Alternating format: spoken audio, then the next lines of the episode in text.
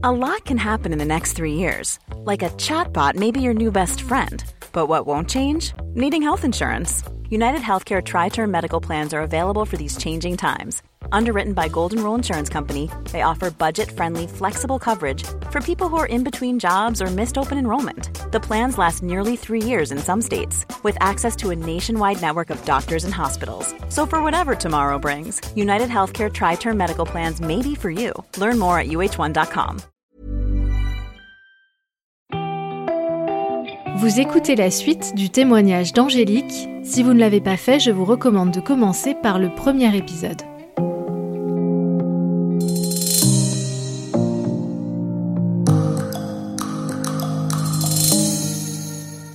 Jour de mon anniversaire, le 17 avril, j'ai un petit, un petit brin de nostalgie. Donc je vais sur Facebook et là je découvre que je peux euh, retrouver des anciens amis, etc.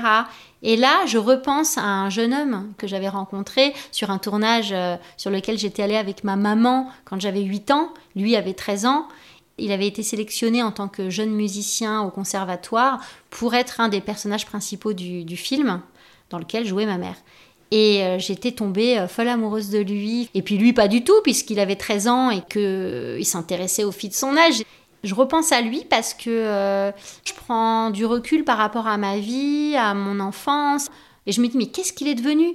Quel chemin il a, il a suivi? Est-ce qu'il a suivi le chemin de la musique? Est-ce qu'il a suivi le chemin de le, du cinéma? Je le retrouve sur Facebook. Enfin, pour le, sur le moment, je me dis, bah tiens, ça peut ressembler à, ça. Et finalement, je, lui ai écrit un message et le lendemain, j'avais déjà une réponse positive d'ailleurs, c'était bien lui. Et puis voilà, six mois plus tard, euh, ce message, je l'ai rejoint à Lyon. Une nouvelle vie s'offrait euh, de nouveau à moi.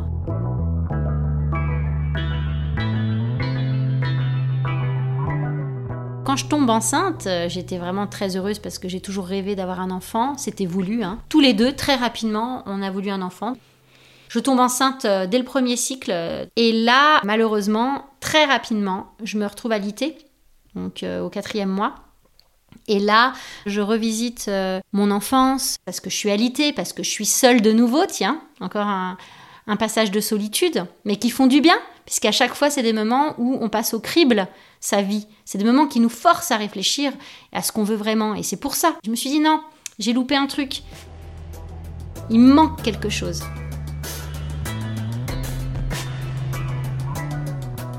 J'avais besoin d'étudier tout ce qui est de l'ordre de la psychanalyse, de la famille, d'aller plus loin en fait dans cette recherche-là.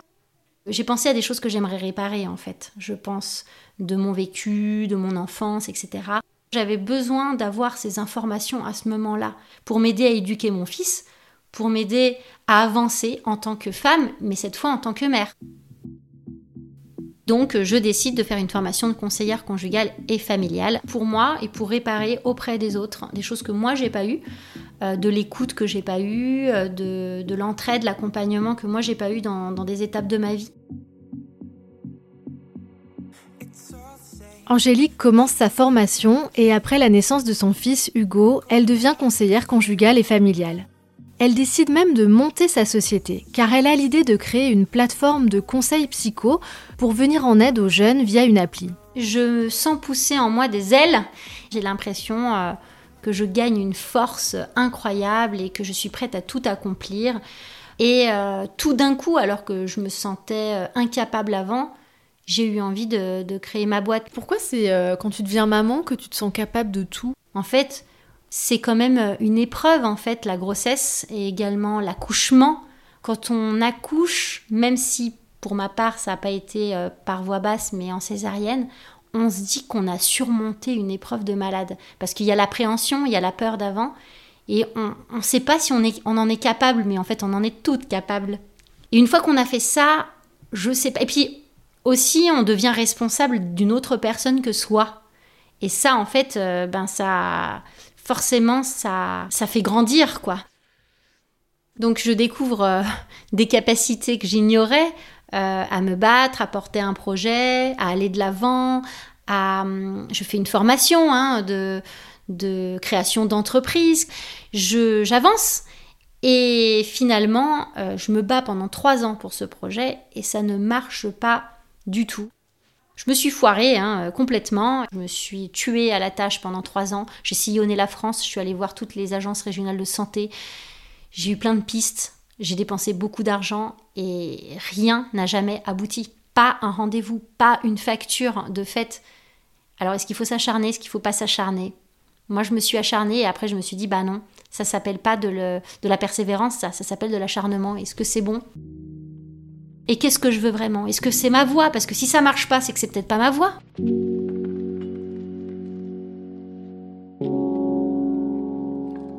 À ce moment-là, arrive le drame de ma vie. Mon papa décède. Les trois mois qui ont suivi son décès, euh, j'étais vraiment dans la sidération. Et du coup, j'étais incapable de prendre des décisions, de faire quoi que ce soit. De nouveau, nouvelle période de déprime. Je, ne peux faire aucun choix pour, euh, pour ma société. Je laisse couler.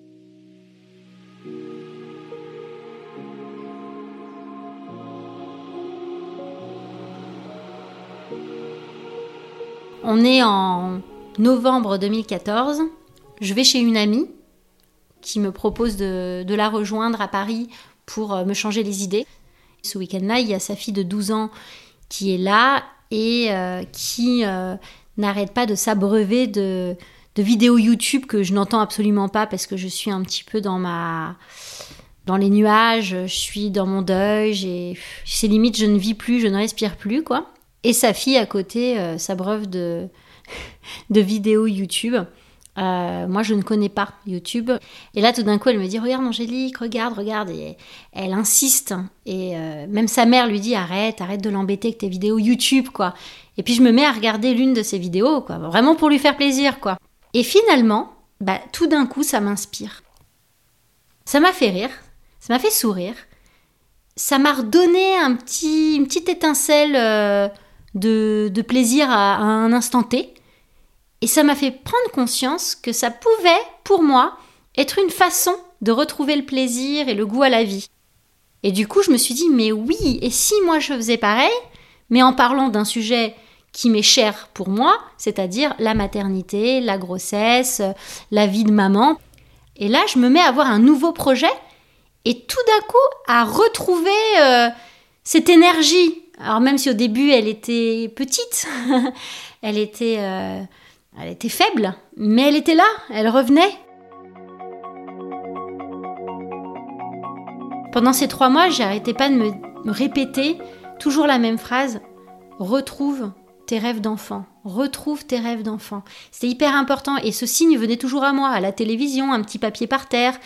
Et je me suis dit, c'est un signe, il faut que je. Qu'est-ce que je peux retrouver dans mon enfance qui va m'aider pour mon avenir? Et bah, j'ai retrouvé, c'était ça, grâce à YouTube, je trouve euh, ce vecteur euh, qui me permet justement d'exprimer cette créativité et à ma manière.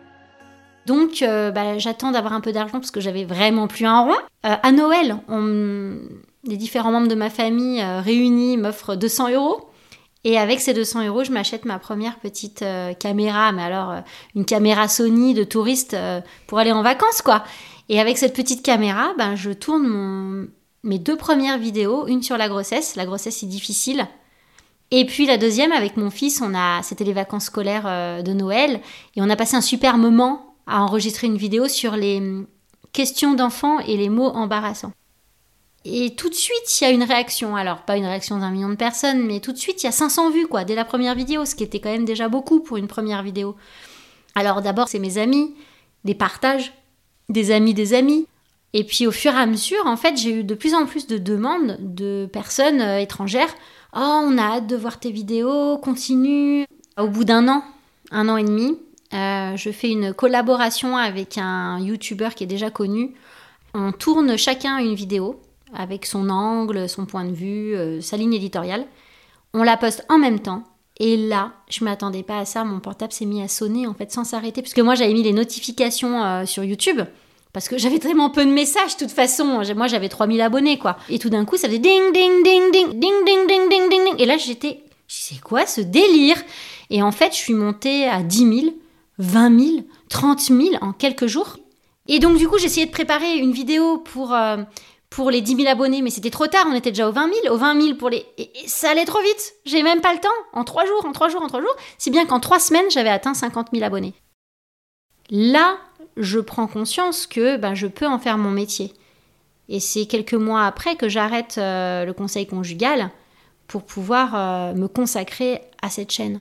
Comment tu te sens le jour où tu atteins le million d'abonnés? Le jour où j'ai atteint un million, euh, c'est assez incroyable. Je suis dans l'euphorie totale avec mon fils. On crie, on hurle. Même Hugo était dans le même état que moi, quoi. C'était de la folie. En fait, on n'arrive pas trop à, à, palper ce nombre qui est énorme. Mais nous, derrière notre caméra chez nous, il n'y a personne d'autre. On ne voit pas les regards, on ne voit pas, on se rend pas compte. On oublie qu'il y a tous ces gens. Et puis même, c'est difficile de, de se rendre compte de l'immensité en fait euh, de, ça, de ces, nombres. Et quand on passe ce palier-là, enfin moi en tout cas, quand j'ai passé un million, c'est là où j'ai pris conscience en fait de l'ampleur. Et c'est là que je me suis dit, mais c'est complètement dingue, qu'est-ce qui m'arrive? C'est. Qu'est-ce qui se passe?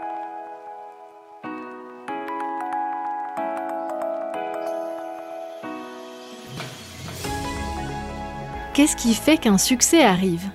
Pour Angélique, désormais Angie, c'est certainement sa personnalité pétillante, débordante d'énergie dans ses vidéos humoristiques.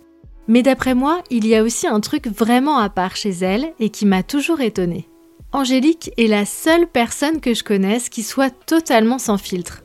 Elle ose tout sans tergiverser, elle n'a peur de rien, même pas du ridicule.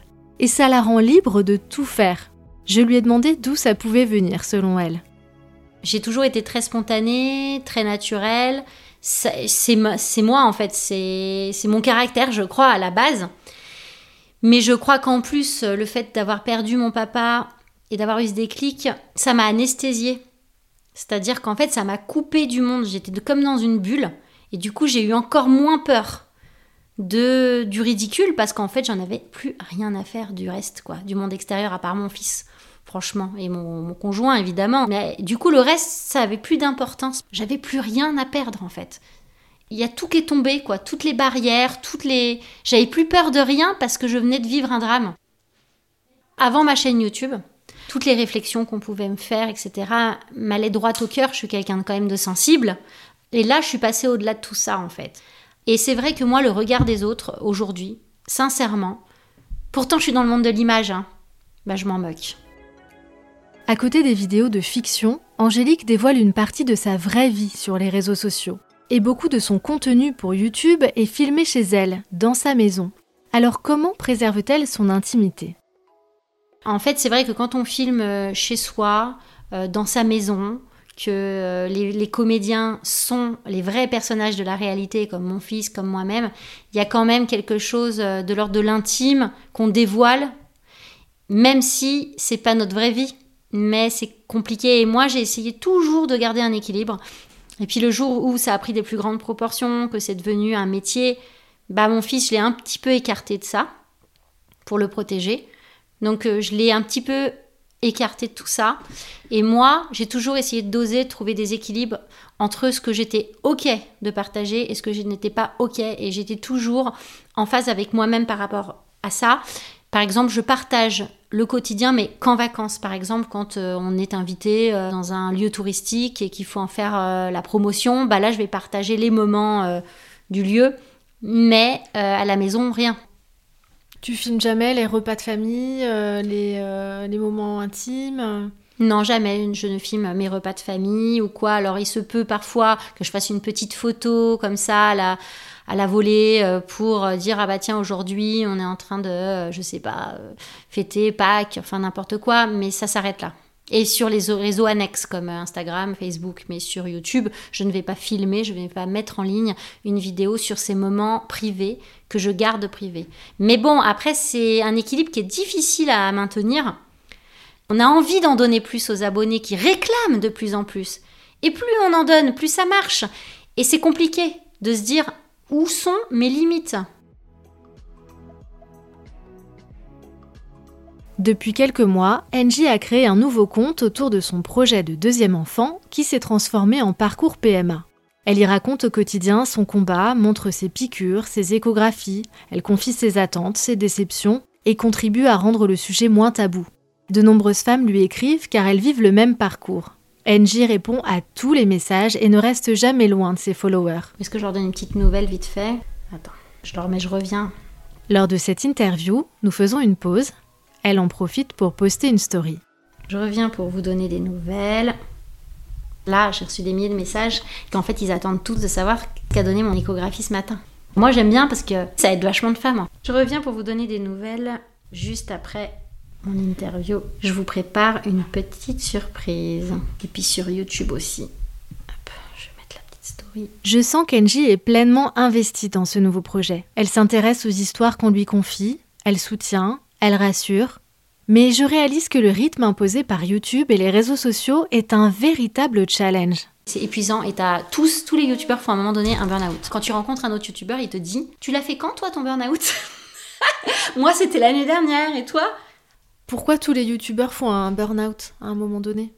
Parce qu'en fait c'est un métier extrêmement chronophage qui occupe l'esprit 24 heures sur 24. Parce que même si on n'est pas en train de tourner une vidéo, même si on n'est pas en train d'écrire, on est en train de lire les commentaires. Et puis c'est quelque chose de valorisant, ça fait du bien de, voir qu'on nous suit, de voir qu'on nous écrit. On a envie de répondre aux questions des gens, on a envie d'être là pour eux, parce qu'ils sont là pour nous.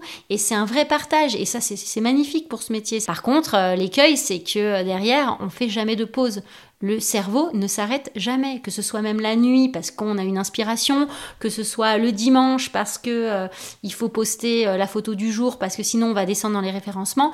Du coup, euh, ça prend tout l'espace et c'est c'est même envahissant en fait. Le ouais, envahissant, t'es envahi et à un moment donné, je crois que ça chauffe dans le cerveau et voilà, la, la cocotte minute explose quoi. Alors j'ai fini, comme tous les youtubeurs quasi, par faire un burn-out à un moment donné, mais j'ai tenu pas mal de temps quand même. J'ai tenu 4 ans, donc euh, waouh, résistante. J'ai fait un vrai marathon pendant 4 ans, où je me suis pas arrêtée. Un jour j'étais euh, en Chine, le lendemain j'étais à Paris, le surlendemain j'étais chez moi en tournage, le sur-surlendemain euh, j'étais en train de monter la vidéo. Enfin voilà, ça n'arrêtait pas. Et moi j'ai implosé il y a 2 ans, donc au bout de 4 ans, euh, ça s'est passé que j'ai fait une aversion complète pour les réseaux sociaux, pour euh, le téléphone qui sonnait, pour euh, ça, tout m'angoissait. Je me sentais mal, j'étais extrêmement fatiguée, j'avais plus envie de rien, c'était un vrai rejet. À un moment donné, j'ai même commencé à ressentir physiquement ce mal-être, c'est-à-dire que j'ai développé des symptômes vraiment étranges comme des sensations d'eau dans mon corps qui coulait, j'avais l'impression d'avoir de l'eau qui coulait dans mes bras, dans mes jambes. J'ai cru que j'avais la sclérose en plaques. J'ai fait des examens. En fait, j'avais absolument rien. Je, en fait, j'étais, euh, en fait, c'était un trop plein, c'est tout. Juste un trop plein. Et d'ailleurs, ce qui est bizarre euh, cette même année-là, c'est que j'ai fait plein de dégâts des eaux chez moi. C'est révélateur, j'ai fait un des dégâts des eaux, mais catastrophique, hein, du plafond au sol. La piscine qui a débordé, enfin, je, il que de l'eau partout. T'étais sous l'eau au sens propre. En fait, j'étais. Ah ouais, t'as raison, j'étais sous l'eau. Mais je crois que c'est ça, tu viens de me faire euh, comprendre ça.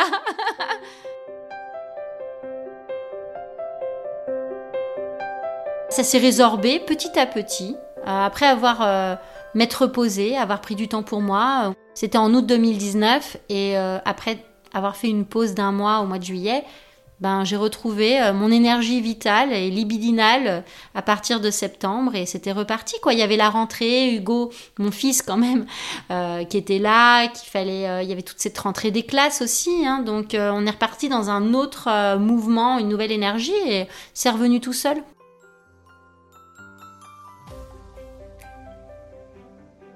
La vie est-elle un jeu ou un combat de boxe? Et combien de chaos, combien de rounds faut-il avant d'espérer gagner? Quand on croit se prendre un mur, en fait, c'est un voile. On peut le traverser et puis je pense que euh, c'est statistique. Hein. Plus tu continues, plus tu crées, plus tu essaies, plus à un moment donné, tu as des chances que ça marche. La façon dont on voit les choses, en fait, change ton destin. Pour moi, euh, tous les événements qui sont produits dans ma vie, tous les échecs que j'ai écumés, pour moi, tout ça, ça a pu s'imbriquer en fait voilà, pour moi, tout a un sens.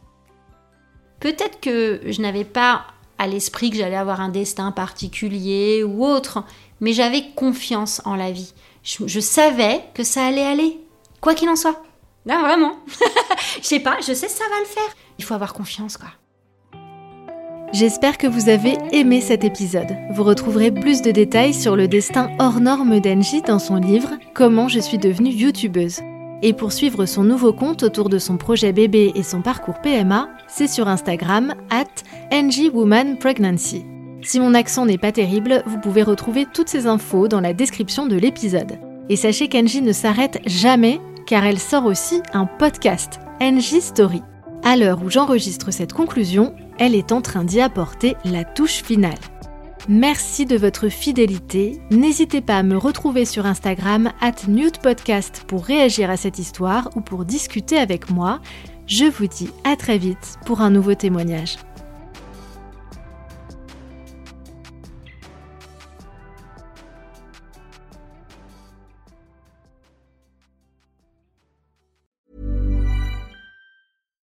Hi, I'm Daniel, founder of Pretty Litter. Cats and cat owners deserve better than any old-fashioned litter. That's why I teamed up with scientists and veterinarians to create Pretty Litter. Its innovative crystal formula has superior odor control and weighs up to 80% less than clay litter.